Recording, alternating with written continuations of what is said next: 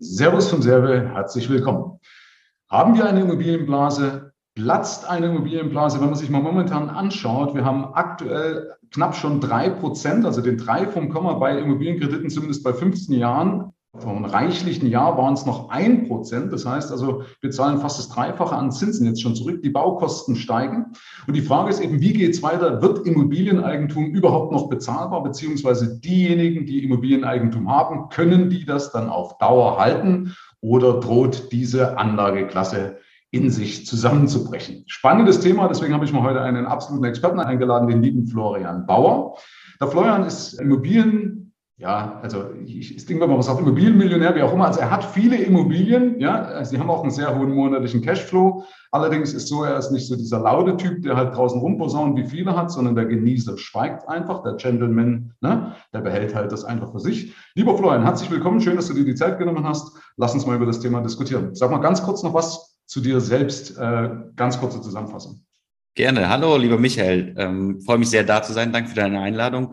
Mein Name ist Florian Bauer, bin gelernter Bankkaufmann, ähm, seit 15 Jahren knapp in der Branche, Bankenbranche, Finanzdienstleistung und Immobilienbranche, habe studiert im Immobilienbereich, Immobilienökonom und ähm, das ist so in äh, ja, Kurzfassung meine Geschichte, verheiratet, zwei Kinder, ja, das soweit auch privat zu mir. Genau, und sehr sympathischer, bodenständiger Typ, das, das äh, imponiert mir bei dir. Ähm, hatte ich ja gerade schon ungefähr mal angeteasert. Also nochmal, wir haben wie gesagt aktuell eine 3 Formkomma bei 15-jährigen Konditionen. Kommt immer ein bisschen auf die Bonität drauf an. Wie gesagt, fast dreimal so viel wie, wie noch vor einem reichlichen Jahr. Und das, obwohl ja die Europäische Zentralbank aufgrund der Inflation noch nicht mal die Zinsen angehoben hat. Ja, also das ist ja jetzt erstmal nur eine Erwartung, die irgendwo eingepreist ist von Banken aus Angst vor Auswirkungen von Ukraine-Konflikt und so weiter und so fort. Deswegen die Frage, lieber Florian. Ähm, wie siehst du das eigentlich? Also ich, ich, ich tease nochmal ganz kurz nochmal an. Äh, dann darfst du reden, ja. Also du darfst dich kurz sagen, dann darfst du reden. Also ich, mal ein paar Punkte, die dafür sprechen, dass Immobilieneigentum auf Dauer wirklich unbezahlbar wird, ja, in gewisser Weise, ja, nicht überall, aber ich, ich äh, sehe ein paar kritische Punkte. Zum einen ist so das PIMCO. PIMCO ist nicht irgendwer, sondern einer der größten äh, Rentenmanager der Welt. Die sehen sowieso eine langfristige Zinswende. Das heißt, die sagen, die Zeiten von fallenden Zinsen sind vorbei ja, sondern äh, man jetzt ein bisschen so bei Null, ja, aber jetzt steigen sie langfristig. Also wir werden langfristig steigende Zinsen sehen, was langfristig bedeutet, weiß keiner, also ne, in welchen Zinsschritten und wie schnell das geht, das äh, kann man daraus nicht ableiten. Aber was man aktuell sieht, ist, dass eben die Zinsen gestiegen sind und die Inflation gestiegen sind. Das heißt, Inflation bedeutet ja, dass die Baukosten teurer geworden sind. Also können sich die Leute weniger Immobilien leisten. Ja, höhere Zinsen, Kredit wird teurer und der Bau an sich wird noch teurer. Das heißt, irgendwie müssten doch dann die Preise stagnieren oder fallen sogar. Ähm, spätestens, wenn also sagen wir, die aktuellen Zinsbindungen mit niedrigen Zinsen auslaufen. Also die Leute, die ja jetzt schon niedrige Zinsen haben und irgendwann, wenn ja dann diese Tranche ja fällig wird für eine neue Verhandlung, dann könnte ja sein, dass es spätestens dann um die Ohren fliegt, weil einfach so und so viel Prozent sich eben übernommen haben. Ne? Also sie haben einfach nicht kalkuliert, dass die Zinsen mal steigen können. Ähm, das heißt, deswegen nochmal meine Annahme, dass zumindest in den normalen Lagen es zu einer irgendeiner Konsolidierung kommen sollte. Ja? Nicht bei den guten Lagen, weil Reiche werden immer Geld haben, aber zumindest bei den normalen Lagen. So, jetzt darfst du. Danke, Michael. Ich versuche die, die Punkte alle hintereinander zu bekommen. Ansonsten musst du nochmal ein, zwei Mal einhaken. Ja. Äh, man muss, am Anfang müssen wir wirklich unterscheiden zwischen eigengenutzten Immobilien und vermieteten Immobilien. Ja. Da, wo ich Probleme sehe im eingenutzten Bereich, ist in den ländlichen Lagen, in den C-Lagen oder schlechter. Da war es so im letzten Jahr, wie du schon richtig gesagt hast, ein Prozent Zins, ein bisschen mehr, vielleicht knapp unter zwei Prozent. Viele konnten bauen, kaufen, sanieren, ja, haben fast das gleiche wie zur Miete gezahlt, manche vielleicht sogar weniger. Da war die Verlockung natürlich groß. Und auch gerade dann mit dem Thema Homeoffice, ja, man zieht aufs Land raus, man kann von dort aus arbeiten, hat Platz, etc. Das wird in diesen schlechteren Lagen schwieriger werden. Okay, und auch, wenn ich ganz kurz einhaken darf, Sie haben ja auch gerade, weil du das angesprochen hast, mit Corona oder wegen Corona sich ja nochmal schöner eingerichtet. Also das heißt, das Geld, was normalerweise in Urlaub geflossen ist, ist ja dann in das, in das Wohneigentum geflossen, um sich nochmal heimlicher zu machen. Ja, also auch da wurden ja extra vielleicht sogar nochmal Geräte aufgenommen, um das halt, äh, äh, wie gesagt, so ein bisschen besser auszustatten, um also die Zeiten des Lockdowns erträglicher zu machen. Ja, ja, auf jeden Fall. Dann das Thema eigengenutzte Immobilien in den Top-Lagen sehe ich keine äh, Stagnation und auch eigentlich keine fallenden Preise, sondern wahrscheinlich sogar eher steigende bis stark steigende Preise. Hängt damit zusammen, weil weniger Neubau angefangen wird.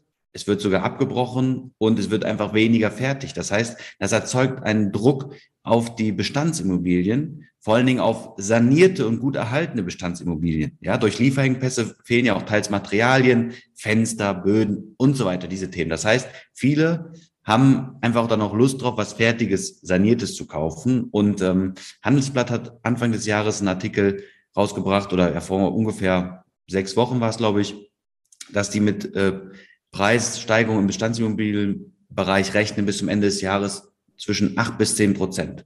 Ja, ob das nachher acht bis zehn Prozent sind, aber ich denke schon, dass wir drei bis fünf Prozent relativ entspannt erreichen werden.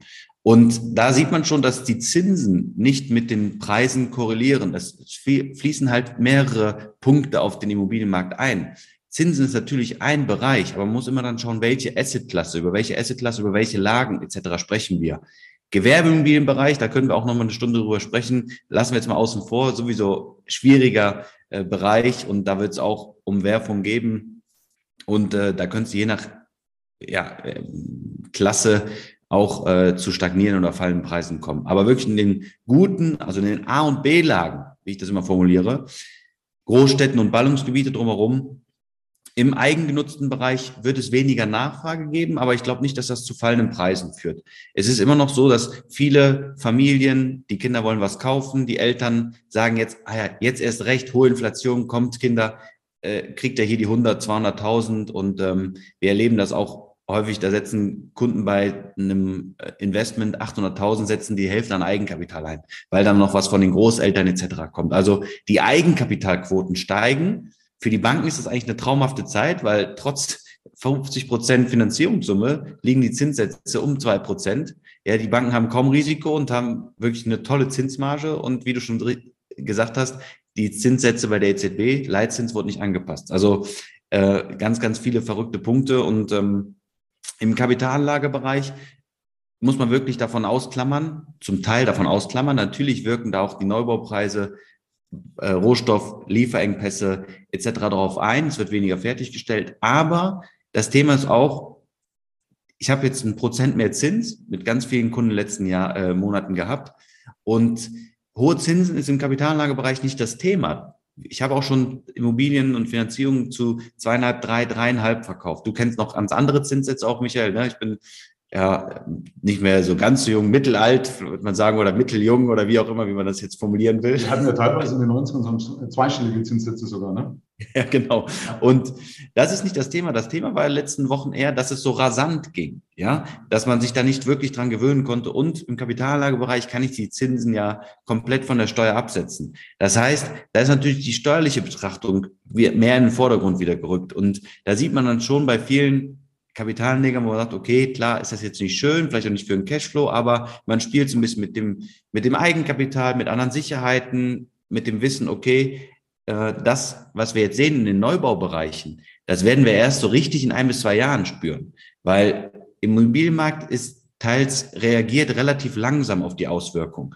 Ja, das, was wir jetzt an Lieferengpässen merken, das ist ja erst aus dem letzten Jahr verschuldet. Das, was jetzt richtig losgehen wird, wo Neubauten nicht fertiggestellt werden, werden wir erst in ein, zwei Jahren sehen. Das heißt, wenn wir jetzt über acht bis zehn Prozent sprechen an äh, Preissteigerungen nur in diesem Jahr, können wir uns, glaube ich, noch gar nicht vorstellen, was wir für ein Preisniveau in zehn Jahren haben werden. Ja, und viele, das kennst du auch im Aktienbereich, die Kunden sagen ja eigentlich jedes Jahr oder die Anleger, wo soll das noch hingehen? Äh, viel zu teuer alles und so weiter. Man muss wissen, welche Immobilien zu welcher Zeit, welche Lagen die Spielregeln beachten. Und das ist ja, glaube ich, auch in deinem Bereich genau das Gleiche. Ja, den perfekten Zeitpunkt erwischt man nie. Nee, aber, aber äh, ich glaube, das ist. Rein, also ich habe jetzt mal geschaut zu, zu deiner, zu deiner ähm, Argumentation mit den ländlichen Gegenden. Ne? Also es ist faszinierend, wenn man überlegt, im Zeitraum von 2009 bis 2019 sind also die Immobilienpreise in den Schrumpfungsregionen sogar, also nicht irgendwie in den Top-Lagen, sondern in den Schrumpfungsregionen sogar um 25 Prozent teurer geworden. Ja, also das spricht absolut für deine These. Das heißt, dass also im ländlichen Bereich äh, dass es schon knallen kann eigentlich. Also wie gesagt, wenn, wenn die Nachfrage dann nicht mehr da ist oder wenn vielleicht, man weiß nicht, was die Fluktuation am Land macht oder ob vielleicht Leute dann wieder von der Stadt mehr reinziehen. Aber Fakt ist, es sind ja Schrumpfungsregionen, also tendenziell die also von der Bevölkerung abbauen. Und die sind um 25 Prozent gestiegen. Das spricht für deine These, dass es im ländlichen Bereich knallt. Auf der anderen Seite ist aber auch so, ich habe mal geguckt, von 1994 bis 2009, 8, 9 ist das praktisch, hatten wir eine Konsolidierung bei den Immobilienrenditen. Ja? Also, und das, obwohl der Zins gefallen ist. Ja, also es gab da schon mal eine Phase eben, wo es also äh, über einen längeren Zeitraum sogar konsolidiert ist. Das heißt, äh, obwohl die Zinsen gefallen sind, also Bauen attraktiver geworden ist. Da muss man dazu sagen, da ist natürlich auch äh, das war auch eine ganz spannende Phase, ja. An das, was wir jetzt, wir sehen ja immer nur die letzten zehn Jahre oder so, fünf, sechs, sieben Jahre, wo wir einen wahnsinnigen Hype hatten. Und jetzt sagt jeder so, oh Gott, Immobilien, Blase und so weiter. Immobilien muss man sich meistens immer über Jahrzehnte anschauen, den Markt auch, ja. Äh, das, was meine ich damit? 30, 40, 50 Jahre, wenn du diesen Zeitraum ansprichst, Anfang der 90er, Anfang der 2000er, ja, da hatten wir eine Stagnation, teils fallende Preise, wenn wir deutschlandweit schauen. Und das, was wir in den letzten Jahren erlebt haben, ist auch im Europa-Vergleich, im weltweiten Vergleich, war das auch für Deutschland dringend nötig, dass da mal eine ja, Erholung stattgefunden hat. Anfang der 2000er oder Ende der 90er Jahre konnte man noch für dreistellige Quadratmeterpreise in Berlin kaufen. Ja, das ist, äh, da kann man heute wahrscheinlich noch niemals mehr für sanieren pro Quadratmeter. Also das sind natürlich ganz andere Voraussetzungen gewesen. Und äh, da sieht man nochmal ein passendes Beispiel, dass Zinsen oder Kaufpreise nicht, beziehungsweise nicht immer, je nach Lage, nach Assetklasse mit den äh, Zinsen korrelieren. Ne? Mhm. Ja, okay.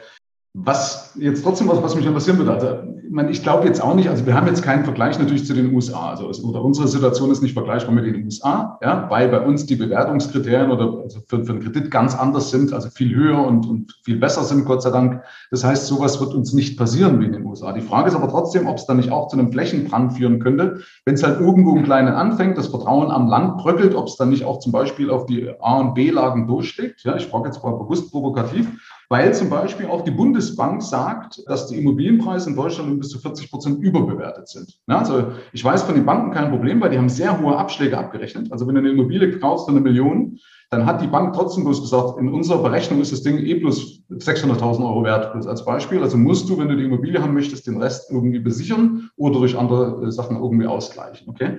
Aber wie siehst du das, also die Aussage von der Bundesbank? Ich habe jetzt leider keine näheren Infos gefunden. Hast du was dazu gefunden? Also die sagen eben 40 äh, Prozent überbewertet. Ich halte von so Pauschalaussagen relativ wenig, muss ich ganz klar sagen. Also da wird, da werden ja alle Immobilien über einen Kamm geschert. Neubau, das, das, das. Ja, das ist total schwierig zu bewerten. Nimm einfach mal ein Grundstück in Köln. Da schaffst du es kaum, oder fast, ich glaube, unter einem Prozent, dass du unter 1000 Euro den Quadratmeter einkaufst, teils sogar mehr, deutlich mehr. Mhm. Ja, und das sind auch die Bodenrichtwerte teilweise in diesen Regionen. Also da muss man sagen, Bodenrichtwerte kann man ja alles einsehen, bist du dann bei 4, 5, 6, 800 Euro manchmal drüber, ja, und dann sagt die Bank, okay, Beleihungswert, Verkehrswert und so weiter. Deswegen, ich halte pauschal davon nichts. Es werden Immobilien zu teuer verkauft, ja, das Gute ist auch, dass Banken Abschläge machen, teils zu viel. Und das war auch noch eine Frage bei dir. Was ist, wenn die Leute jetzt nach den zehn Jahren Zinsbindung ähm, in höhere Zinssätze kommen? Wir haben seit, ich glaube, 2016 die Wohn- und Kreditrichtlinie, da wo die Banken ja prüfen mussten, was haben wir für eine Zinsbindung, welche Restschuld, was für ein Restschuldrisiko. Es wird mit einem kalkulatorischen Zins von sechs Prozent kalkuliert ja, also dopp, nochmal doppelt so hoch wie jetzt, kann derjenige sich mit der Restschuld, mit seinem Einkommen, Mieteinnahmen dann etc. diese Finanzierung, Anschlussfinanzierung leisten. Und da wird nicht nur eine Finanzierung betrachtet. Wenn ich mehrere habe, wird das bei jedem durchgegangen. Also bei jeder Finanzierung dieses Szenario durchgerechnet. Und dann versteht man auch manchmal, warum Banken so lange brauchen für eine Finanzierungsprüfung mittlerweile, ja, weil die Regularien einfach viel höher geworden sind. Und da werden mit Sicherheit einige rausfallen, umfallen. Aber das ist wie gesagt, wenn, dann würde es eher zu fallenden Preisen kommen, weil die Nachfrage weniger ist in C-Lagen. In A- und B-Lagen, man kann sagen, ist das dann vielleicht auch Einkaufstour für, für manche, die das Kapital haben. Diejenigen profitieren gerade extrem, die freie Sicherheiten und Eigenkapital haben und äh, können das einfach super ausnutzen und werden dann auch zuschlagen. Ob die dann totale Schnapper machen, sei mal dahingestellt. Äh, aber wenn es zu Notverkäufen in Anführungsstrichen kommt, dann ähm, ja, ich kann es mir nicht vorstellen, weil man muss, ich habe selber bei einer Bank gearbeitet, dass, dass eine Bank will vermeiden, einen Kredit abzuwickeln. Ja, wie machen die das? Wenn ich immer die Rate gezahlt habe und dann einen Plan vorlege, ja, äh, ich brauche eine Tilgungsaussetzung, ich zahle die Zinsen, ich will das Objekt verkaufen, ich probiere es selber, können Sie mir vielleicht helfen? So, das sind ja so Punkte, da ist ja noch kein, noch von keiner Zwangsversteigerung die Rede etc. Das heißt, auch immer so, werde ich immer häufig gefragt, Zwangsversteigerung, kann ich da gute Deals machen? Die Objekte, die zur Zwangsversteigerung gehen, die konnten vorher nicht verkauft werden, weil eine Bank hat auch ihre Kontakte etc., wird also auch in ihr Netzwerk geben, weil Zwangsversteigerung ist auch immer so ein bisschen wie Glücksspiel für die Bank. Ja, die müssen natürlich in der ersten Runde nicht zustimmen und so weiter, aber das ist natürlich nicht prickelnd und ähm, von daher sehe ich diesen dieses Thema Blase nicht aufgrund der Kriterien, die Banken haben, aufgrund der Nachfrage plus wir haben eine Flüchtlingswelle aus der Ukraine, ob die bleibt, sei mal dahingestellt, ja, oder ob das wieder zurückgeht, aber Neubauten werden weniger fertiggestellt. Das sind vier Punkte und ein Punkt spricht dagegen gestiegene Zinsen, ja. Und ich glaube nicht, dass wir da in den A und B-Lagen, da wo auch unsere Kunden investieren, dass wir da derartige Probleme erleben werden oder dass sogar eine Blase platzt. Ja, ich teile schon auch deine Meinung, ja. Aber also ich meine, ich merke manchmal bei der Bank, dass die, dass die manche Banken oder manche Kreditinstitute interessanterweise ein bisschen lax mit dieser Wohnkredititrichtlinie umgehen. Also zum Thema Rente weiß ich auch, also man wird ja auch geprüft, ob du das in der Rente äh, halten kannst, aber ich weiß, bei manchen ist wirklich extrem mit dem Spitzenbleistift gerechnet. Ja, wenn da bitte was passiert, ach, da sind die sechs Prozent nicht darstellbar. Also ich weiß auch wirklich in der Praxis, dass manchmal da die Augen zugedrückt wurden, aber meistens Gott sei Dank nicht, zumindest auch nicht bei den groß, äh, großen Banken. Ja.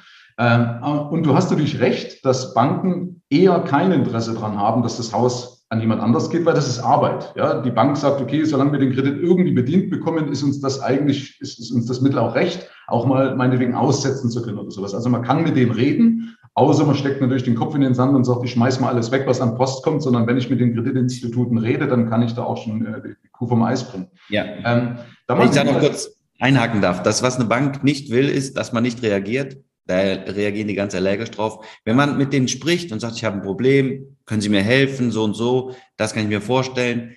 Da sind 95 Prozent der Banken, wenn ich vorher nicht den totalen Bock missgeschossen habe, sind sehr, sehr gesprächsbereit. Ja, wie du schon gesagt hast, die haben keine Lust auf diesen Stress, kostet Geld und das wollen sie vermeiden. Sie wollen ja Geld verdienen. Ja, richtig. Und der Deutsche hat ja auch die Angewohnheit, dass Wohnraum für ihn noch an Nummer eins steht von der Bezahlung. Ja, also das ja. was auch, wir haben natürlich diese, diese Moral oder wie man es auch immer nennt, diese Wertevorstellung, ja, äh, die Miete muss bezahlt werden, lieber habe ich nichts zu essen oder so. Ne? Das muss man natürlich auch sagen. Einen Kritikpunkt habe ich noch, jetzt nicht für dich, sondern bloß, was man den Leuten nochmal sagen muss, was ich erlebt habe, ich weiß nicht, ob das heute noch so ist, dass zum Beispiel bei, bei Kreditinstituten wie bei der Sparkasse, die ein äh, angehängtes äh, Immobilienmaklerabteilung haben, oder, dass die tendenziell dann doch eher äh, leichter mit, mit, mit, mit dem Wiederverkauf umgehen, weil die sagen, wir können es ja in-house weiterverkaufen. Ja, also eine Großbank wie Deutsche Bank oder whatever, wie auch immer, oder Commerzbank haben sowas nicht. Ja, denen fällt das natürlich, oder die haben umso weniger Interesse dran, dass, dass das Haus weiter veräußert wird. Aber ich habe selber schon live erlebt bei uns im Landkreis, dass eine Sparkasse halt sogar jemand auch eher gedrängt hat, dass das Ganze nicht mehr funktioniert, weil das Objekt, die wollten das Objekt haben und haben praktisch dadurch das in ihren eigenen Maklerpool bekommen. Ja. Deswegen haben wir immer gesagt, pass auf, wenn du ein Kreditinstitut hast, was gleichzeitig auch eine, eine Abteilung hat, die, die die Immobilien verkauft, ja, dann können die das doppelt, doppelt nochmal Gewinn machen, indem sie dein Objekt verwerten. Also äh, das ja. kann ein Problem sein. Ähm, Wäre ich jetzt wahrscheinlich von der Sparkasse abgemahnt für die Aussage. Ja, man darf, also ich kann dir da zum Teil äh, zustimmen ich habe selber bei einer Sparkasse gelernt, muss sagen, die Ausbildung war top. Ähm, man kann da nicht für alle Sparkassen sprechen, aber ich weiß, wie es in vielen abläuft und die Beratungsphilosophien sind fragwürdig. Ja, äh, die Bank hat natürlich steckt immer in so einer Zwickmühle. Ich will jetzt nicht in Schutz nehmen, ja, aber die hat natürlich eine Gewinnabziehungsabsicht, wie jedes Unternehmen. Ja, und wenn du eine gewisse Größe erreichst, dann musst du halt den Beratern vorgeben, das und das wird verkauft über die und die Produkte. Ja, dass man einem Berater sagt, der muss den und den Umsatz erreichen. Okay. Aber ich würde erstmal damit anfangen, wirklich den Kunden wieder im Mittelpunkt zu stellen und nicht sagen, du musst so und so viel Bausparen, so und so viel Versicherung, das, das, das. Da habe ich schon mal ein Problem mit, dass man einfach nicht diese kundenorientierte Beratung hat. Und dann passiert nämlich auch das, was du sagst, dass eine Bank dann ihr eigenes Interesse ein bisschen verfolgt und sagt, okay, wir brauchen noch ein bisschen Umsatz in den äh, Maklerbereich. Und äh, hier den Beratern Bescheid sagen aus der Finanzierungsabteilung, schaut doch mal, wo haben wir ein bisschen notleidende Sachen, dann können wir das doch mal dahin ansprechen. Und ähm, das sind Themen, die sind, müssen wir auch aufpassen, was wir jetzt sagen. Aber wie gesagt, wir, wir haben ja ganz allgemein gesprochen und äh, wird es mit Sicherheit auch in Volksbanken geben, Großbanken, Deutsche Bank, Commerzbank wahrscheinlich nicht so betroffen, vielleicht haben die andere Probleme. Die haben andere Probleme. Ich habe mich da im Urlaub mit einer unterhalten, die haben, die kriegen ja genauso ihre Vorgaben, was sie verkaufen müssen. Ja, man, das ist ja auch verständlich, wenn du überlegst, dass ich habe ein Filialnetz, das Filialnetz muss bezahlt werden und wenn ich zum Beispiel irgendwo am Land bin, habe eine, hab eine Filiale, habe ein Einzugsgebiet von 1000 Leuten und ich habe aber die, die monatlichen Kosten, ja, von Reinigungskraft bis hin zum Verkäufer, ja, das muss rentabel gemacht werden. Ja, das ist ja logisch. Ja, und je weniger Einzug du hast, umso mehr musst du natürlich verkaufen. Ja, und ja. Äh, ich habe mal gehört von der Hypo, ich weiß leider den Wert nicht mehr, wo sie auch gesagt haben, pro verkauften Euro müssen die so und so viel halt reinbringen. Ja, das ist halt, aber und dann müssen die Rapport stehen am Ende des Monats äh, vor dem, nicht nur vor dem Filialleiter, sondern vor dem obersten Chef und sagen, warum hat deine Filiale das nicht geschafft? Ja, ja wir werden im, im Bankenbereich in den nächsten zehn Jahren eine wahnsinnige Fusionswelle erleben. Das muss ja. man ganz klar sagen. Äh, gerade im Sparkassenbereich, äh, die tun sich meistens immer ein bisschen schwerer damit. Ja, das hängt dann auch immer so ein bisschen damit zusammen, okay, die Vorstände bekommen alle eine schöne Pension, ja, okay, also spannendes Thema, mir kommt bloß sonst ein bisschen weg. Ja. Alleine, ich, ich finde es eben faszinierend, also wenn, wenn heute noch jemand Banker werden will, weil man weiß ja nicht, wenn der digitale Euro kommt und praktisch die, die Geschäftsbanken eigentlich da so ein bisschen an Einfluss verlieren und mehr über die EZB ja kommen soll, wie auch immer, finde ich das sowieso spannend. Aber gut, so what. Ähm, Nochmal zurück zu den Immobilien. Kennst du, also es ist ja eine Maßgabe mal, dass ja, ob eine Blase da ist oder nicht, äh, vom Verhältnis von Einkommen zu Kosten. Ist ja klar, wie viel Einkommen trifft auf Kosten? Hast du da Daten? Ich habe das leider nicht recherchiert. Also ich kann nur sagen, was wir bei unseren, wir haben, bieten ja auch die Mietverwaltung in unserer Gruppe für unsere Kunden an, dass sie wirklich so einen Full-Service bekommen können. Und wir achten in der Neuvermietung für unsere Kunden immer darauf, dass der potenzielle Mieter von seinem verfügbaren Einkommen, jetzt muss man sagen, verfügbares Einkommen bedeutet für uns Nettoeinkommen minus Kredite. Mhm. Ja, das ist das verfügbare Nettoeinkommen. Davon darf er maximal 30 bis 35 Prozent für die Warmmiete aufwenden. Mhm. Ansonsten ist das kein Mieter für uns oder zweiter Mieter muss mit rein oder Bürger. Bei Azubis oder Studenten, je nachdem, kleineren Wohnungen, ne, gibt es dann solche Ausnahmen, aber dann halt mit Bürgschaften etc. Und das sind, deswegen war, das ist auch der Grund, warum wir in der Corona-Zeit Arbeitslosigkeit, Kurzarbeit und so weiter hatten auch ein paar unserer Mieter, die hatten keinen einzigen Mietausfall, weil wenn die 67 Prozent Kurzarbeitergeld bekommen etc., dann haben die kein Problem, die Hälfte davon zur Miete abzugeben. Aber wenn die vorher schon bei 50 Prozent sind für die Warmmiete von ihrem Nettoeinkommen, bekommen wir Probleme. Und das ist einfach. Aber das ist immer wieder genau bei deiner Aussage, das betrifft halt A und B-Lagen. Da habe ich genau, genau, das Privileg zu selektieren, was ich halt in ländlichen Gegenden nicht habe. Ne? Also, genau. naja, gut, sei es drum. Also auf jeden Fall, das hätte mich jetzt mal interessiert, wie eben das Verhältnis ist von Kaufkraft zu Immobilienpreisen. Ne? Also, dass man jetzt sagt, okay, ist es wirklich so, dass in Berlin, dass die Leute sagen können, wir können uns auch weitere 10, 20 Prozent Teuerung leisten? Ne? Wie ja beispielsweise, wenn man es ja mit, mit dem Ausland vergleicht, mit New York oder, oder so krassen Städten wie Tokio, ne? dann haben wir noch viel Spielraum. Aber ich habe leider jetzt die Einkommensdaten nicht. Ja, ich glaube teilweise, das ist das, was wir in den letzten drei Jahren mit diesen Niedrigzinsen und in den letzten zwei Jahren bewusst in diesen wirklich Tiefzinsen erlebt haben, wo sich in Anführungsstrichen jeder Mann, fast jeder Mann mit 2000 netto eine Immobilie kaufen konnte. Ja. Das werden wir, ich weiß noch nicht wie lange, das entscheidet auch jetzt so ein bisschen der Ukraine-Konflikt etc. Ähm, oder zum Teil, da hängt es damit zusammen, wird es nicht mehr geben. Ja, ich glaube auch, dass zum Teil ein bisschen bewusst gesteuert war, dass einfach da bewusst Marktteilnehmer sollen keine Verschwörungstheorien sein, ja, aber natürlich steigen so die Preise. Weswegen hat denn eine ähm, EZB gesagt, die Banken müssen mehr Eigenkapital hinterlegen für Immobilienkredite. Wenn die mehr Eigenkapital hinterlegen müssen, kostet die Banken das. Das heißt, die müssen die Kriterien im Finanzierungsgeschäft anziehen. Da haben die keine Lust drauf. Deswegen war es auch so ein Schritt, wo sie das mit den Zinssätzen gemacht haben, wo man denkt, Leitzins ist nicht gestiegen, Zinssätze sind angepasst. Das war natürlich ein Punkt, wo die Banken einfach sagen, so können wir auch die Kriterien äh, steuern und anziehen. Und ähm, da sieht man schon so ein bisschen, wie viele Marktteilnehmer ja verdrängt werden was zum Teil gut ist, natürlich für viele schade, weil man muss ganz klar sagen, Immobilie zur Altersvorsorge ist immer noch eins der ja, lukrativsten Investments, die ich machen kann. Und da, wenn da jetzt einfach mal 20, 30 Prozent sich das Thema nicht mehr leisten können oder auch im Eigenheimbereich, wenn sich da Familien ein Eigenheim, eine Wohnung in München, 700.000, 800.000, ja, vom Haus sprechen wir gar nicht, nur leisten können, wenn, äh, wenn, äh, wenn 200.000, 300.000 Euro Eigenkapital durch die Familie kommen, weil wir teilweise schon 10% Nebenkosten haben, ja, da sind wir schon bei 100.000 und äh, da sind, nimmt natürlich Formen an, ähm, ja, aber da der Wohnraum immer knapper wird, immer mehr nachgefragt wird, ähm, ist das halt so ein Thema, wo man nicht äh, mit fallenden Preisen unbedingt rechnen muss. Was man ja vor allen Dingen auch nicht, nicht berücksichtigt ist, ob der Staat dann wieder sagt, okay, wir führen dann eine, eine gute Eigenheimzulage und so weiter alles wieder ein. Ja? Weil du hast schon, schon recht, absolut, dass die, die, also dass man sagt, man hat einen hohen Zuschuss. Ja? Also wirklich bei einem Eigenheim einen hohen Zuschuss. Weil, wenn ich das so raushöre, könnte es ja eine Verschiebung wirklich geben von, von Eigenheim hin zu vermieteten Immobilien. Ja, weil der Wohnraum wird ja gebraucht. Also das heißt, wenn ich mir selber ja meinen Wohnraum nicht erbauen oder er, leisten kann, dann muss ich ja einen mieten. Das heißt, es muss ja irgendeinen geben, der den diesen Wohnraum wieder zur Verfügung stellt. Ne? Also dass es da eine Verschiebung gibt, vielleicht leider dann auch hin zu größeren Gesellschaften, ja, wie also die größeren Wohnbaugesellschaften, also weniger von kleinen Leuten, die sich, die sagen, ich will das Risiko nicht auf einen Standort, sondern das eben größere Gesellschaften. Das heißt, wir verschieben wieder Kapital, was schade wäre. Und ein Punkt, was du nicht angesprochen hast mit dieser Altersvorsorge, da stimme ich dir auch ab, absolut zu, auch wenn Leute sagen, eine eigene Immobilie ist eigentlich keine Altersvorsorge. Also ich spreche jetzt mal von eigenen Immobilien. Ja. Aber ich sehe das schon so. Erstens mal kannst du ja Lebensqualität nicht in Geld aufwiegen und viele verknüpfen damit auch Lebensqualität.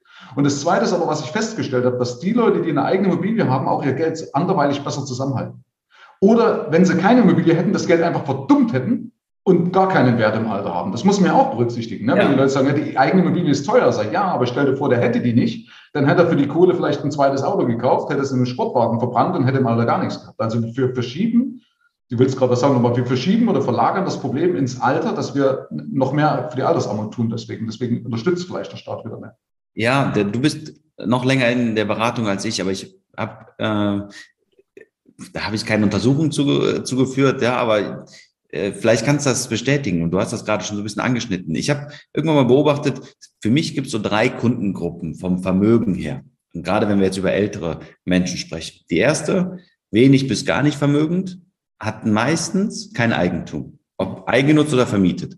Die zweite war schon vermögender, hat aber jetzt auch nicht so, dass man sagt, die wahnsinnig hohe Rente, die hatten auf dem Papier ein großes Immobilienvermögen, weil eine Eigentumswohnung oder Einfamilienhaus, wo es, was sie selbst bewohnt haben, abbezahlt war. Ja, wo man auch immer dann gesagt hat, okay, wie sieht's verkaufsmäßig aus, etc. Waren aber schon mal vom Vermögen her besser gestellt. Und die dritte Gruppe war meistens die entspannteste und vermögendste und auch von monatlichen Einnahmen, die die vermietete Immobilien haben. Und ähm, ja, ich glaube, das ist ein, ein Thema auch gerade jetzt mit den gestiegenen Baukosten, Sanierung, wo man sagt, warum will ich mir das in dem Privaten antun, wo ich keine Steuervorteile habe, etc. Und wenn, selbst wenn ich dafür einen Kredit aufnehmen muss, Zinsen dafür zahlen muss, die Zinsen kann ich nicht absetzen, was ich bei der Kapitalanlage alles kann, ja, kann ab Steuervorteile, kann die Sanierung absetzen, kann die Zinsen absetzen. Natürlich habe ich da auch gestiegene Preise, aber ich kann es wegen steuerlich geltend machen. Und wenn ich im Eigenheimbereich wohne, habe ich das auf meiner Vermieterseite. Plus die Eigenheimimmobilien sind meistens per se 10 bis 15 Prozent teurer, weil man einfach mit Emotionen verkauft etc. Mhm. Alleine nehmen wir nur mal 500.000. 10% über Marktpreis, 50.000. Wie viele Jahre kann ich da zur Miete wohnen? Plus noch die Kaufnebenkosten. So. Wir beide haben Kinder, Michael, ja, dann ändert sich die Wohnsituation, man braucht weniger Platz und so weiter. Also schreibe ich auch in meinem Buch, dass in den meisten Fällen, dass es sich mehr lohnt und rechnet, zur Miete zu wohnen und zur Kapitalanlage zu kaufen. Ja, das sagen ja viele, wie gesagt, aber ich bin da ich, also ich verstehe das, das, das Prinzip, aber Herrgott, ich, ich lebe ja selber, ich lebe es ja auch nicht vor, ich habe auch meine eigene Immobilie. Ich habe auch gesagt, aber wenn dann die eigene Immobilie, eigentlich immer einen Ticken kleiner kaufen als du es brauchst. Ich brauche in der Regel kein Gästezimmer. Ja, nur weil zwei Leute oder zweimal im Jahr Leute bei mir übernachten, dann tut's die Luftmatratze auch. Hat früher ja. auch geklappt. Weil irgendwann sind ja die Kinderzimmer noch frei. Ja, wenn jedes Kind ein Kinderzimmer hat, du hast zwei Kinder und ein Gästezimmer, dann hast du irgendwann drei Zimmer auf jeden Fall schon mal zu viel. Ja, ähm, und das ist so ein Punkt, da ist der Deutsche, glaube ich, aber gut, das steht auf einem anderen, äh, auf einem anderen Blatt. Also wenn ich mal kurz zusammenfassen kann, dann habe ich so den Eindruck, dass durch die Entwicklung die Schere zwischen Arm und Reich weiter auseinanderklaffen wird, weil die Mittelschicht, die untere Mittelschicht wird eher abdriften, weil die sich den Eigentum, das Eigentum nicht mehr leisten können. Die oberen, die also das Geld haben, den entsprechenden Steuersatz, die können weiterhin in A, B-Lagen, auch vermietete Immobilie kaufen, die werden davon profitieren, weil Wohnraum wird gebraucht. Ja? ja. Ähm, also das heißt, möglicherweise wird die Schere weiter auseinandergehen. Äh, Ähm, was man natürlich immer nicht weiß, ist halt natürlich, dass niemand eine Entwicklung voraussehen kann. Also wir gehen ja immer von dem aktuellen Status quo aus und das ist aber ja ein dynamisches System. Ja, also man weiß nicht, was passiert beim Staat oder zum Beispiel auch äh, kann ja sein, dass zum Beispiel diese steigenden Baukosten oder die Lieferengpässe oder äh, mangelnde Leistungserbringer, also dass es gar keine Handwerker gibt, ja, das, das könnte ja dazu führen, dass zum Beispiel äh, Ziegel aus recycelten äh, äh, Plastik noch mehr forciert werden. Ich habe gesehen schon mal, es gibt so Ansätze, ja, wo sie sowas machen. Also dass irgendwie, dass das Haus dann aus einem 3D-Drucker kommt und gar kein Maurer mehr mit involviert ist und das Haus, äh, wie auch immer, von alleine hochgeht. Oder Plan B, die Tiny-Häuser boomen. Ja, dass sie sagen, ich habe halt am Land mein Grundstück und stelle ein Tiny-Haus für 50 bis 100.000 Euro drauf und alles ist gut und ich habe auf keinen Fall so groß gebaut oder habe eine Modularbauweise. All das sind ja Sachen, die nicht eingepreist werden und was mir auch erzählt ist, das, was du vorhin mal angedeutet hast, mit der Erbengeneration. Wir haben ja eigentlich jetzt erst die richtige Erbengeneration. Ja, also die, ja. ja, also das heißt, es ist wahnsinnig viel Geld im Umlauf. Du siehst ja also, dass der Deutsche sitzt auf einem Riesenberg Kohle, der leider meistens irgendwo auf Giralkonten oder auf Konten und Sparbüchern rumdümpelt und, und, und verzinst. Also von der Warte haben wir da auch noch Luft, ja, äh, was reinfließen kann. Also, ähm, ja, also das sind so Sachen, die man halt nicht einpreist, weil aus der aktuellen Situation sehe ich das schon bisschen skeptisch, eben wie gesagt, steigende Zinsen, steigende Inflation, fehlendes Handwerk. Äh, ganz kurz übrigens bloß mal, wir haben ja schon gesagt, die Dachdecker, wo der Unwetterschaden in Paderborn war. Genau, schreib doch mal auf, was du sagen wolltest. Ne? Ja. was der Unwetterschaden, die haben ja nur provisorisch flicken können, weil sie nicht mehr die Dachpfannen hergekriegt haben. Ja, also das ist schon faszinierend. Also wir haben, wir haben schon ein Riesenproblem, aber man weiß eben nicht, was daraus entsteht. Also wir sind meistens, der Deutsche ist ja sowieso der Reichsbedenkenträger, ja, und sagt immer, was ist aus dem aktuellen Status quo, aber schau mal, wie schnell sich Deutschland alleine vom Zweiten Weltkrieg saniert hat. Also innerhalb einer Generation, was da passiert ist. Ja? Mhm. Äh, und wir haben heute, wir liegen nicht am Boden, wir haben, eine, wir haben noch eine wahnsinnige Innovation und irgendwann wird vielleicht dann auch mal die Politik einknicken und, und äh, vielleicht flexibler werden. Zumindest stirbt die Hoffnung zuletzt. So. Ja, das, das große Thema ist, wir sprechen über Handwerk, was schon große Themen sind, große Probleme sind äh, steigende Mieten, Handwerker, Baukosten, Lieferengpässe, zu wenig Wohnraum und so weiter. Und dann wird immer gesagt, oh, weiter Mietpreisbremse verschärfen und gar keine steigenden Mieten mehr und so weiter. Aber wo das Problem herkommt, können wir jetzt nochmal eine Stunde drüber sprechen, teilweise je nach Wohnungsgröße, je nach Miete, machen die Nebenkosten fast 50 Prozent aus. Und die, natürlich sieht ein Mieter immer nur die Warmmiete, ja, aber die Nebenkosten hat der Vermieter ja nichts von. Das wird ja weitergeleitet, ja. Und das heißt, das Thema Energie, ich kann nur, wir haben in unserer Unternehmensgruppe eine äh, Verwaltung, da wir, betreuen wir knapp 1000 Einheiten. Wir haben noch äh, große äh, Rahmenverträge, wo wir wirklich noch die Kilowattstunden äh, Gas richtig günstig bekommen der läuft nächstes Jahr aus. Und der Vertrag ist auch voll, da kommen keine anderen Objekte mehr rein. Und da sind noch so anderthalb bis zwei Cent pro Kilowattstunde Gas. Ja, also heutzutage, wenn ich einen Grundtarif bekomme, kann ich froh sein, wenn ich unter 20 Cent bin. Und ähm, das ist wirklich ein Riesenthema, wo wir jetzt schon Mieter anschreiben und sagen, nächstes Jahr, wenn Sie nicht in diesem, diesem Tarif sind, werden Sie extreme Nebenkostennachzahlungen haben. Passen Sie jetzt die Nebenkostenvorauszahlung an, weil das wird ein Thema sein, was wir jetzt auch noch gar nicht ja, greifen können, was da passieren wird. Und ich glaube, Michael, wir beide sind in einer glücklichen Lage, wo wir sagen, okay, 50 Euro Strom mehr kosten im Monat, das ist, äh, klar ist das blöd, können wir auch in einen Fondssparplan stecken, aber was sagt, okay, müssen wir durch. Andere Mieter, gerade auch bei uns im Bereich, da sagen die so, wow, krass, davon hätte ich auch gerne mein Kind dahin geschickt oder das gemacht oder der Ausflug fällt weg oder was auch immer. Ja, das sind Themen und das hat nichts mit den Immobilienbesitzern zu tun. Und da muss man wirklich mal drüber sprechen, auch in der Politik, was da für Maßnahmen getroffen werden und auch, dass Neubauten schneller genehmigt werden. Alleine in den Großstädten dauert es zwei Jahre, bis eine Baugenehmigung da ist. Das kann es nicht sein. Und dann werden Neubauten zurückgestellt. Und das sind jetzt Themen, wo schnell gehandelt werden muss. Ansonsten ja, knallt es da, aber dann platzt keine Immobilienblase, dann platzen andere Themen. Und äh, dann werden halt demnächst Vermieter noch enger auswählen. Und so ist halt das Mietergesetz auch in Deutschland eher pro Mieter. Dann vielleicht auch lieber sagen, dann warte ich halt ein, zwei Monate länger, habe vielleicht einen Leerstand, aber ich habe keinen Stress nachher, wenn der sich die Wohnung nicht leisten kann. Dass man sagt, okay, ich gehe von den 30 Prozent verfügbaren Einkommen für die Warmmiete runter auf 25 oder 20 ich will bessere Bonitäten haben, weil ich weiß, dass und das kommt. Das sind Themen, ja, die wirklich ganz, ganz spannend sind und äh, es lohnt sich heutzutage mehr denn je in Immobilien zu investieren, aber welche Spielregeln beachten, wo und auch so diese Themen, Megatrends drumherum beachten für die nächsten Jahre. Immobilie ist nie kurzfristig, meist immer langfristig und da muss ich ganz, ganz viele Dinge beachten. Mhm. Wer da näher drauf einsteigen will, ich verknüpfe das auch, kann ja bei dir zum Beispiel auf Instagram folgen. Du gibst da sehr, sehr gute Tipps immer wieder mal. Ähm, und ja, genau, also der Punkt ist halt, es wird auf jeden Fall die Einkommensschwachen wieder leider treffen. Ja, und es wird zu mehr Unzufriedenheit möglicherweise führen, aber auf der anderen Seite, ich bin ja immer Optimist, ja, muss man ja auch sagen. Also, das ist ja eine Grundvoraussetzung auch, dass man Optimist ist, sonst wirst du ja wahnsinnig in der Gesellschaft. Aber, weißt du, mir hat mal ein weiser Mann mal gesagt, jeder, jeder Wahnsinn führt irgendwann zur Vernunft.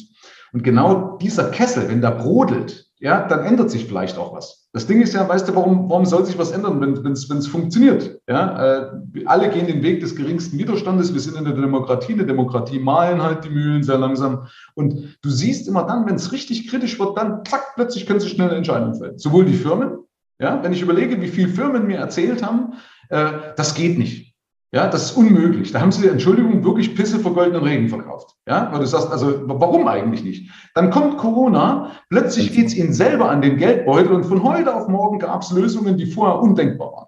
Ja? Homeoffice-Themen und so weiter. Ne? Ja, ja, genau, richtig. Datenschutz und keine Ahnung, was da alles plötzlich mit einem Schlag alles möglich war. Und genauso ist es eben auch. So, wenn wir in die Enge getrieben werden, dann glaube ich an die Kreativität und dann ist es auch so, dann muss eine Politik reagieren. Ja, das geht eigentlich gar nicht anders und das, dann wäre es ja wieder gut. Also solange ja. nicht zu viele Leute irgendwie unter den Tisch fallen, das wäre natürlich dramatisch um jedes Einzelschicksal.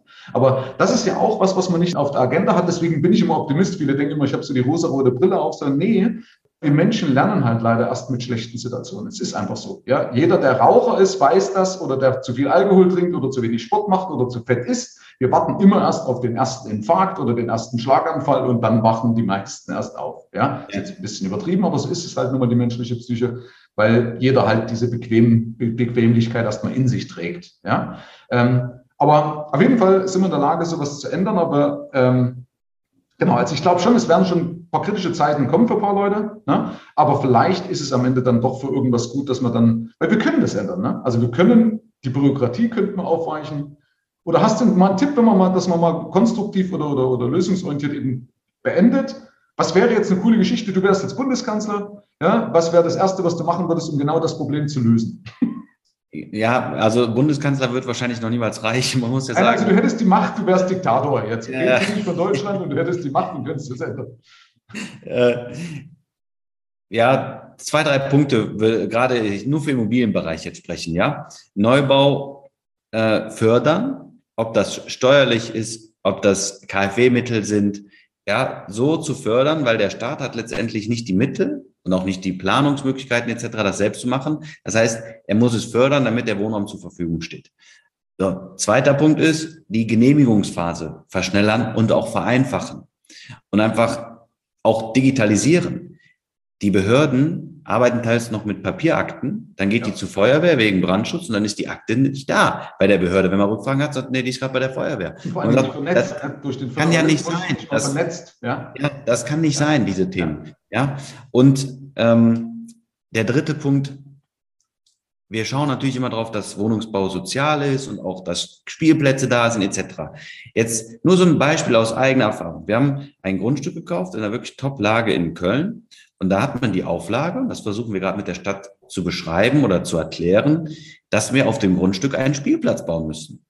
So, in der Lage wohnen aber keine Familien und da sollen auch kleine Wohnungen entstehen und vielleicht äh, mittlere Größe. Ja, trotzdem gibt es die Auflage, dass da ein Spielplatz entstehen muss.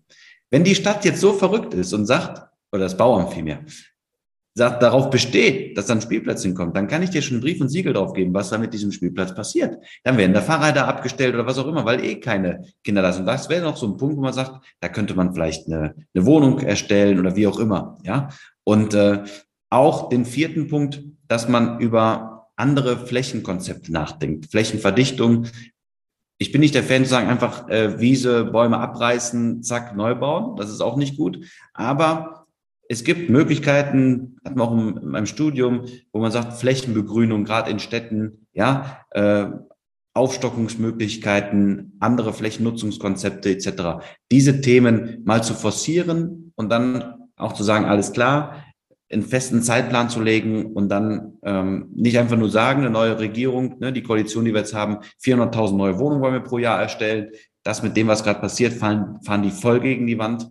Ja, und ähm, dann noch zu sagen, das muss aber alles äh, grün sein und das und das und das. Ja, Investoren ist doch ganz klar, wenn die sagen, ich habe Baukosten von 4.000 Euro plus Grundstück etc., je nachdem oder manchmal drunter, kommt immer auf die Lage an, ich muss die Miete bekommen. Neubau ist von Mietpreisbremse ausgenommen. Ja, wie will ich denn da dann auch erschwingliches Investment erstellen? Ja, das heißt, es muss über auch Förderungen und Steuererleichterungen äh, gehen, dass das attraktiv bleibt. Das wären so die vier, fünf Punkte, die ich äh, forcieren würde. Ja, man merkt schon, dass manchmal die, die Politik wirklich ab vom Schuss ist, scheinbar in irgendeiner Filterblase oder sowas. Also ich glaube, die kennen die Basis nicht mehr oder reden mit zu wenig Leuten außerhalb ihrer Filterblase. Verstehst du mal zu erkennen, was eigentlich teilweise vom Dampf plaudern, ja? Äh, aber ein Punkt, was du noch gesagt hast, da will ich noch mal kurz einwerfen, da habe ich nämlich mal ein Video drüber gemacht mit der Automobilindustrie, ist nämlich unter Umständen ja auch eine Änderung der Mobilität. Also wenn wir beispielsweise, sagen wir, die Städte irgendwie anders planen können, wie viel, also wie viel Verkehrsfläche in Städten ja verloren geht, alleine Parkplatzfläche. Das war eine extrem große Zahl, was nur an Parkflächen irgendwo weg ist. Ja, und wenn durch eine Änderung der Mobilität, weil eben nicht mehr jeder sein Auto haben müsste, beispielsweise durch Carsharing oder whatever, was alles möglich wäre in den nächsten zehn Jahren, dass es vielleicht dann auch noch an Flächen frei wird, sowohl für Wohnraum als auch für Grünanlagen. Dann hätte man nämlich wieder beides befriedigt. Ja, das Problem ist nur, ich habe da letztens noch mit unserem, ich sage mal, Haus- und Hofnotar darüber gesprochen. Wir haben da die gleiche Meinung geteilt. Er sagte, dass das, was die Politik in den letzten Jahren gemacht hat, aus Köln kann ich mehrere Beispiele berichten, äh, war es ja den, den ähm, Individualverkehr, Autoverkehr uninteressant zu machen. Ja, das bringt aber nichts, weil ich muss auf der gleichen Seite ja den Nahverkehr, öffentlichen Verkehrsmittel so attraktiv machen, so ein 9-Euro-Ticket bringt lange noch nichts, wenn die Bahn einfach nicht fahren oder schlechte Verbindungen und so weiter, dieses Thema. Ja, da sind wieder so, wir werfen noch was rein, gucken, ob es funktioniert. Das heißt, auf der anderen Seite muss ja auch so attraktiv werden, dass ich die Leute, die Auto fahren, rüberbekomme. Plus noch ein weiteres Thema. Was ist denn mit den Sanierungsarbeiten, Renovierungsarbeiten? Wo sollen die Handwerker parken? Es geht nur darum, äh, eine Toilette geht nicht und so weiter. Was Handwerker in Köln, ich kriege das teilweise mit, die sagen, nee, da kommen wir nicht hin. Die haben eh so viel zu tun, machen die gar nicht, fahren die gar nicht in die Stadt rein. Ja, ja für so kleine, kleine Themen. Das heißt, das ist das nächste Thema, wo nicht richtig drüber nachgedacht wird. Und da, wie du schon sagst, die sind teilweise weg von der Basis. Natürlich kann man nicht zu allen Vorwurf machen, aber äh, ja, manchmal wird es schon helfen zu schauen, okay, äh, wie, wie setzen die Preise sich zusammen und äh, woran müssen, an welchen Stellschrauben müssen wir drehen? Und dass man nur sagt, Mietpreisbremse immer mehr, enger, enger ziehen, äh, verlängern. Das ist so, wenn du Kopfschmerzen hast, Michael, nimmst eine Kopfschmerztablette, irgendwann hast du dich an die 600er gewöhnt, nimmst eine 800, eine 1000er, du gehst aber nie an die Ursache dran. Und das ist das, was wir in den letzten Jahren erlebt haben und das Thema wird nicht besser. Und deswegen ist auch, was ich vielen Kunden immer sage, deswegen sehe ich auch keinen Platz in der Immobilienblase. Ja. ja. Also da bin ich absolut bei dir. Wir müssen uns trauen, wieder mehr innovativ zu sein, statt an Auswirkungen rumzuschustern. Also das ist ja gerade das Problem. Wir brauchen ein Gesamtkonzept statt einer Flickschusterei. Ja? Und der Punkt ist ja, und damit möchte ich dann auch beenden, Geld kann ja als Argument nicht mehr aufgeführt werden, dass das Geld fehlen würde. Das heißt immer, ja, wir können uns diese 30 Millionen oder diese 10 Millionen nicht leisten. Ja? Also das hast du bei Corona gesehen oder jetzt mit, mit, dem Ukraine-Konflikt. Schon sind 100 Milliarden da. Keiner weiß, wie man es bezahlen soll. Bei Corona war, hat, was weiß ich, eine halbe Million keine Rolle gespielt oder eine Billion, glaube ich, insgesamt insgesamt an Bürgschaften. Ja, das war wurscht, was auch richtig war. Ja, also den Brand zu löschen, ja, war richtig. Aber damit haben sie sich auf jeden Fall die Ausrede genommen, dass kein Geld da sein würde. Diese Ausrede ist weg. Ich gesagt, wir müssen auf jeden Fall mal uns, uns trauen, an die Ursachen ranzugehen. Da hast du schon recht. Ja, vielleicht deswegen muss es wiederum schlimmer werden. Leider. Ja. Aber äh, ja, wir, wir, ich bin auch Optimist und äh, wichtig ist, und das vielleicht so ein bisschen die Überleitung auf äh, das Video, was auf unserem Kanal ja ist, dass man zu jeder Zeit liquide ist, flexibel ist, agieren kann. Das ist ja auch ein ganz großes Thema von dir. Fuck you money, wie du es so schön nennst. Und da freue ich mich sehr auf das Interview von, auf unserem Kanal. Und ähm, das ist, glaube ich, für die, die nächsten Jahre mehr denn je gefragter, gerade wenn die Banken jetzt die Finanzierungsschrauben etc. An, anziehen, dass man einfach sagen kann, ja, liebe Bank, ich würde gerne mit dir finanzieren, aber nicht unter den Voraussetzungen, dann gehe ich woanders hin oder mach selbst, wie auch immer. Ich glaube, wenn man unabhängig ist, dann kann man diese Themen relativ belassen sehen. Ja, Amen. Gut. Vielen lieben Dank für die, für die Zeit, für das tolle Gespräch, lieber Florian. Ähm, ja, ich, eigentlich ist es so, ich mache immer das Abschlusswort, bekommt immer noch der Gast. Ja, also ich verknüpfe alles das oder was ich von dir weiß unten in die Shownotes rein. Ansonsten, wie gesagt, letztes Wort gehört dir. Allen anderen vielen Dank, dass uns bis dato gelauscht haben. Vielen Dank, Michael, für, für die Einladung und äh, für das tolle Gespräch. Danke, danke, bis bald. Herzlichen Dank fürs Rein und Hinhören. Ab hier liegt's an dir. Bis zur nächsten Folge. Dein Michael Serve. Schau auch gerne mal auf meiner Seite michael-serve.de vorbei. Ich freue mich, wenn du vorbeischaust.